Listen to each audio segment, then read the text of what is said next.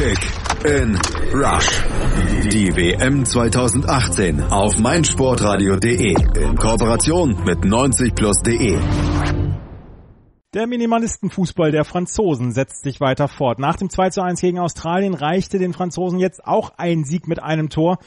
Gegen Peru setzte sich die Mannschaft von Didier Deschamps mit 1 zu 0 durch, grüßt von der Tabellenspitze, ist für die äh, Zwischen- oder ist für das Achtelfinale schon qualifiziert und kann sich eigentlich aller Sorgen entledigt sehen. Aber es gibt einige Fragen. Darüber müssen wir sprechen. Mein Name ist Andreas Thies und das mache ich mit dem Kollegen von 90 Plus, unserem Kooperationspartner Chris McCarthy. Hallo Chris.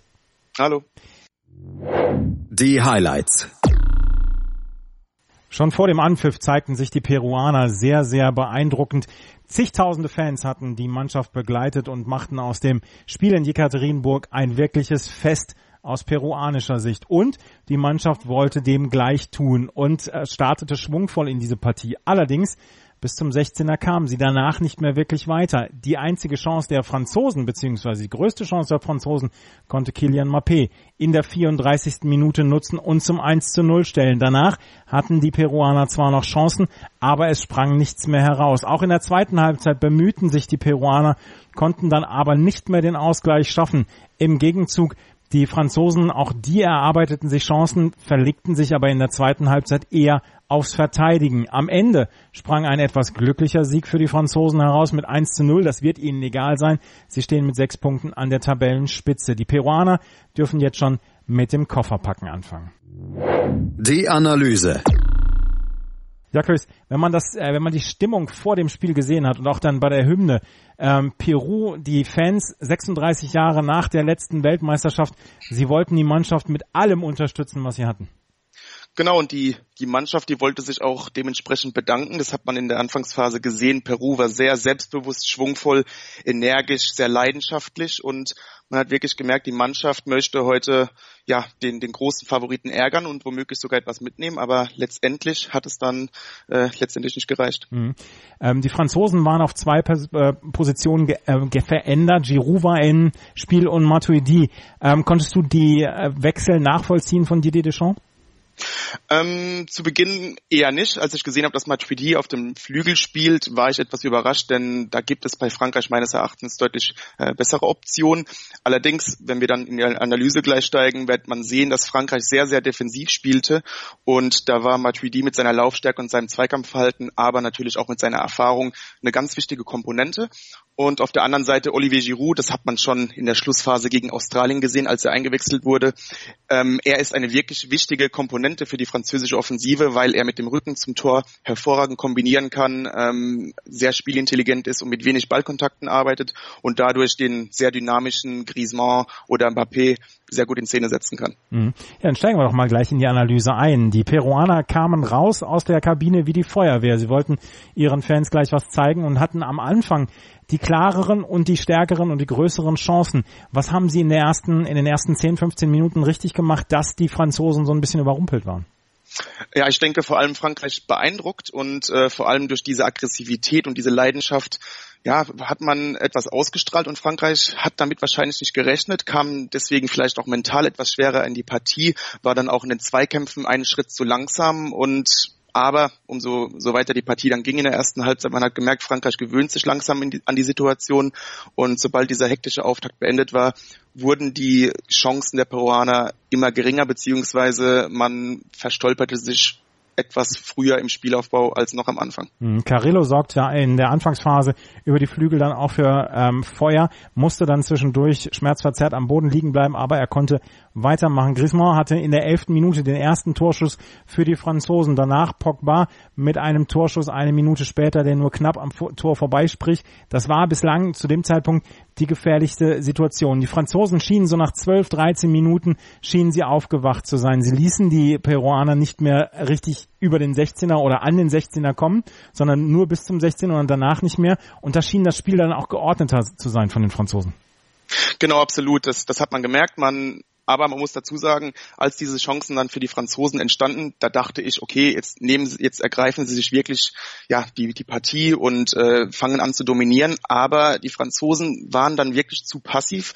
Ähm, man ließ Peru gewähren, man baute eigentlich nur auf Kontersituationen Gleichzeitig hätte Frankreich allerdings aufgrund der individuellen Klasse wahrscheinlich viel mehr aus dieser Partie machen können und womöglich äh, ja die Peruaner komplett in die Schranken weisen können. In der 30. Minute gab es dann auf beiden Seiten die größte Chance jeweils. Ähm, Cueva setzte sich auf links durch, konnte Guerrero bedienen, der konnte Loris aber nicht überwinden. Guerrero kam heute ähm, von Anfang an ins Spiel. Konntest du diese Entscheidung vom peruanischen Trainer nachvollziehen und ähm, wie hat dir die Leistung von, ähm, von Guerrero am Ende gefallen? Ähm, Guerrero muss eigentlich in die Startaufstellung der Peruaner. Ähm, er ist für die Nationalmannschaft sehr wichtig, nicht nur als Leader, sondern wirklich als ja als Fixpunkt der Offensive. Ähm, auf ihn verlassen sich seine Mitspieler. Er hat auch für Peru eine beachtliche Torquote. Allerdings hatte er natürlich gegen die Franzosen ein etwas schwereres Standing. Da ist einfach auch viel individuelle Klasse in der Abwehr und äh, so konnte er auch nicht so häufig in, in gute Situationen gebracht werden.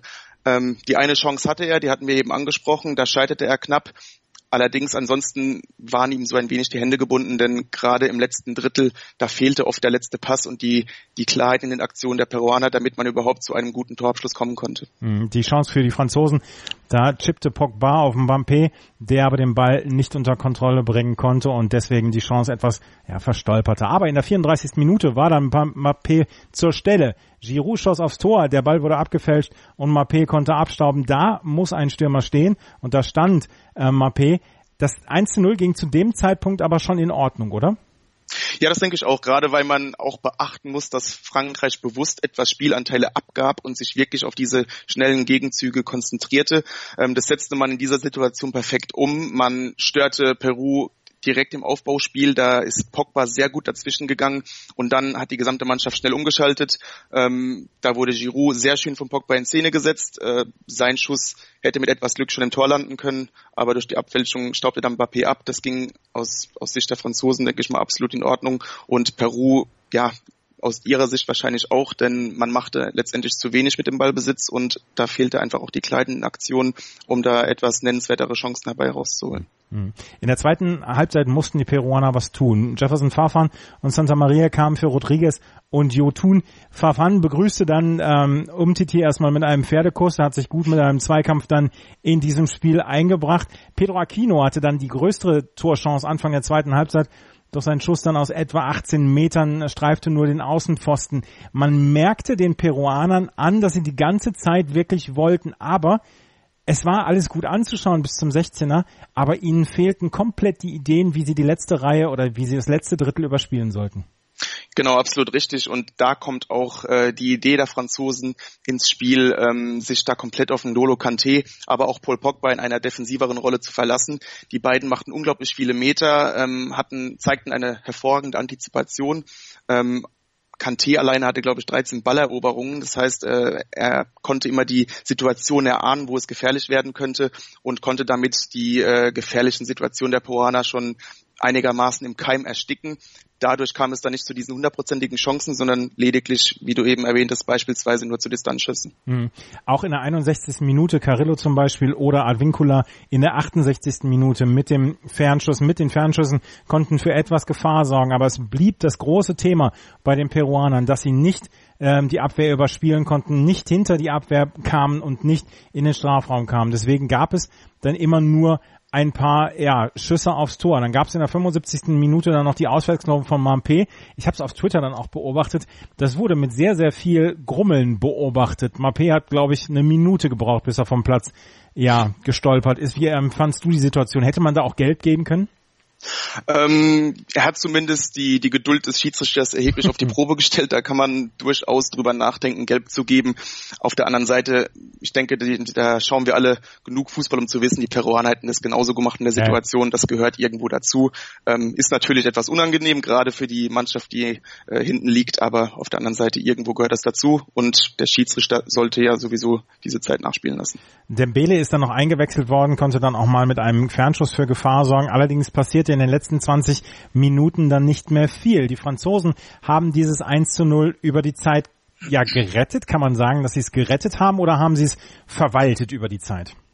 Äh, ich würde sagen verwaltet, denn ich hatte es bereits angeschnitten, die Franzosen waren sehr, sehr, sehr passiv und das schien auch wirklich die, die taktische Ausrichtung von Didier Deschamps zu sein, dass man auf die Spielanteile verzichtet, dass man sich darauf verlässt, dass ein Kanté und Pogba nicht diese gefährlichen Situationen überhaupt ähm, im, der, im offensiven Mittelfeld der Poraner zulassen, dass man sich hinten auf seine Verteidiger verlässt und vor allem, dass man sich auf die große Stärke der Offensive verlässt, nämlich das Umschaltspiel, die Kontersituation. Da hat man mit Griezmann, Mbappé, später Dembele, ähm, hat man natürlich sehr, sehr schnelle Spieler, die es auch verstehen, mit sehr wenig Ballkontakten schnell zum Ziel zu kommen.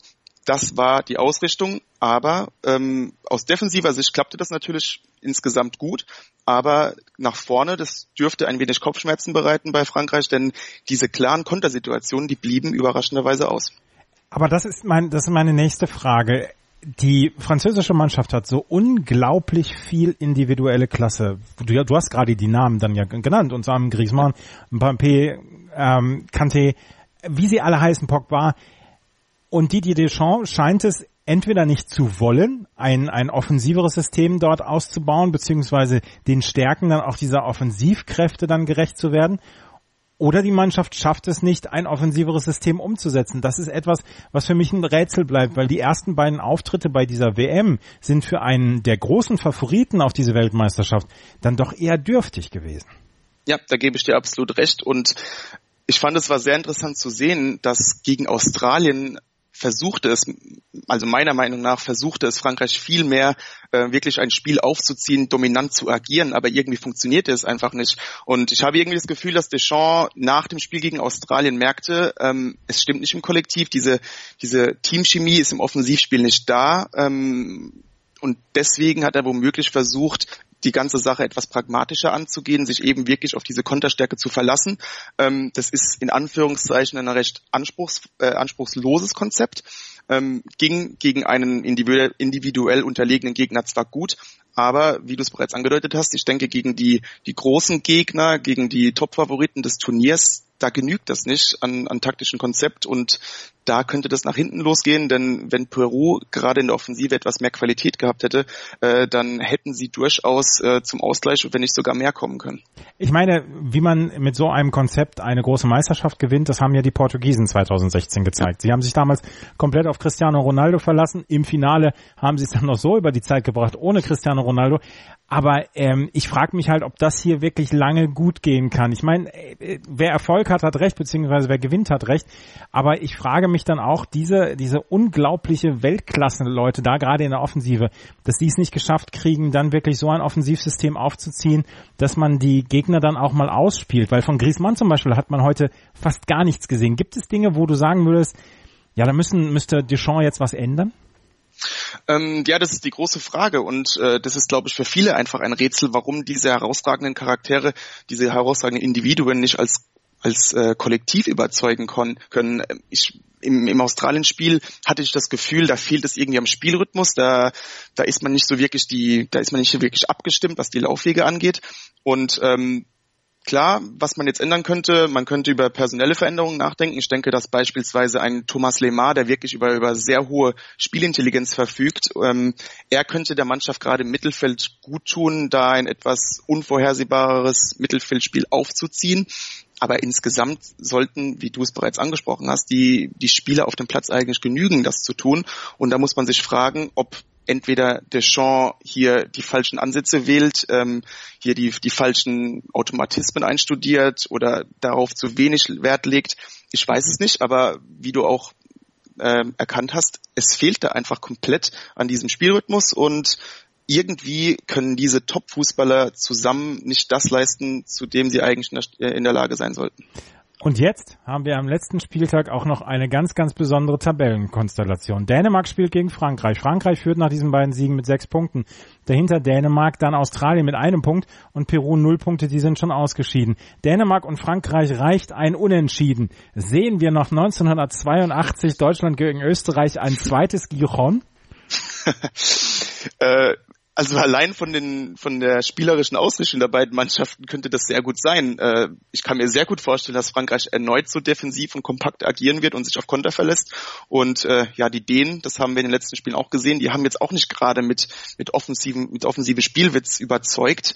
Also ich kann mir schon vorstellen, dass es eine Art Nicht-Angriffspakt gibt. Äh, letztendlich sollten die Franzosen gerade im Konterspieler überlegen sein, aber äh, ich denke, es wird womöglich eine recht ereignislose Partie. Ja.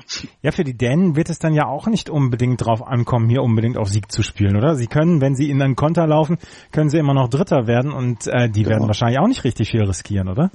Absolut richtig. Deswegen wird es wahrscheinlich ein Herantasten sein. Man, keine Mannschaft wird hier große Risiken eingehen. Wie gesagt, Dänemark, der, denen genügt dieser Punkt. Und klar, wenn beide Mannschaften dann abwartend agieren, dann wird es ein, ein Ball hin und her geschiebe und äh, dann dürften wir ein recht ereignisloses Spiel sehen. Und Dänemark wird da darüber hinaus natürlich auch noch viel äh, motivierter und äh, aggressiver zu Werke gehen in den Zweikämpfen defensiv, denn für sie ist es natürlich noch wichtiger, dass dieses Spiel unentschieden ausgeht als für Frankreich. Ja, also es könnte durchaus am, in Moskau am 26.06. am Dienstag zu einem Nicht-Angriffspakt zwischen Dänemark und Frankreich kommen. Letzte Frage noch. Äh, ihr bei 90 Plus wählt immer einen Spieler des Spiels nach jedem Spiel. Wer war es für euch bei diesem Spiel? Genau, ja, für uns war das heute ein Golo Kanté. Ich hatte es bereits angeschnitten. Ähm, Deschamps schien sich in dieser sehr passiven Spielweise auf seinen Defensivspezialisten zu verlassen. Er sollte die, die Offensivbemühungen der Peruaner etwas einschränken, limitieren. Das ist ihm natürlich hervorragend gelungen. Ähm, er demonstrierte dabei wieder einen überragenden Instinkt in der Balleroberung. 13 Balleroberungen ähm, hat eine hervorragende Antizipation. Er weiß genau, wann er rausrücken muss, wenn er einen Spieler entscheidend stören muss. Und somit konnten die Peruaner ähm, nicht wirklich entscheidende Torchancen herausspielen. Und darüber hinaus äh, zeichnete Kanté heute noch eine überragende Passquote im Mittelfeld auf mit 88 Prozent. Und somit konnte er den Franzosen äh, mit dem wenigeren Ballbesitz ein wenig Sicherheit verleihen. Frankreich gewinnt gegen Peru mit 1 zu 0, führt in dieser Gruppe C jetzt mit sechs Punkten die Tabelle an. Dahinter Dänemark mit vier Punkten, Australien mit einem Punkt und Peru mit null Punkten. Das war Chris McCarthy von unserem Kooperationspartner 90 Plus, der mit mir hier das Spiel analysiert hat. Danke, Chris. Danke auch. Wenn ihr mittippen wollt bei dieser Weltmeisterschaft, dann könnt ihr das tun. Geht auf meinsportradio.de slash kickandrush und meldet euch dort bei unserem Tippspiel an. Schatz, ich bin neu verliebt. Was? Da drüben. Das ist er. Aber das ist ein Auto. Ja, eben. Mit ihm habe ich alles richtig gemacht. Wunschauto einfach kaufen, verkaufen oder leasen. Bei Autoscout24. Alles richtig gemacht. Das machen wir in Kooperation mit Mobilcom Debitel und da gibt es bei jedem Spieltag gute Preise zu gewinnen. Wie das funktioniert und wie ihr da hinkommt und wie ihr die Preise gewinnen könnt, das hört ihr im folgenden Spot. Kick in Rush. Das WM-Tippspiel auf meinsportradio.de. Präsentiert von Mobilcom Debitel. Registriere dich jetzt auf meinsportradio.de slash kick and rush und gewinne jeden Spieltag ein nagelneues Sony Xperia XZ2 Kompakt. Bereitgestellt von Sony. Kick and Rush. Die WM 2018 auf meinsportradio.de. Werde der Zar des Tippspiels. Schatz, ich bin neu verliebt. Was? Da drüben. Das ist er. Aber das ist ein Auto. Ja, eben. Mit ihm habe ich alles richtig gemacht. Wunschauto einfach kaufen, verkaufen oder leasen. Bei Autoscout24. Alles richtig gemacht.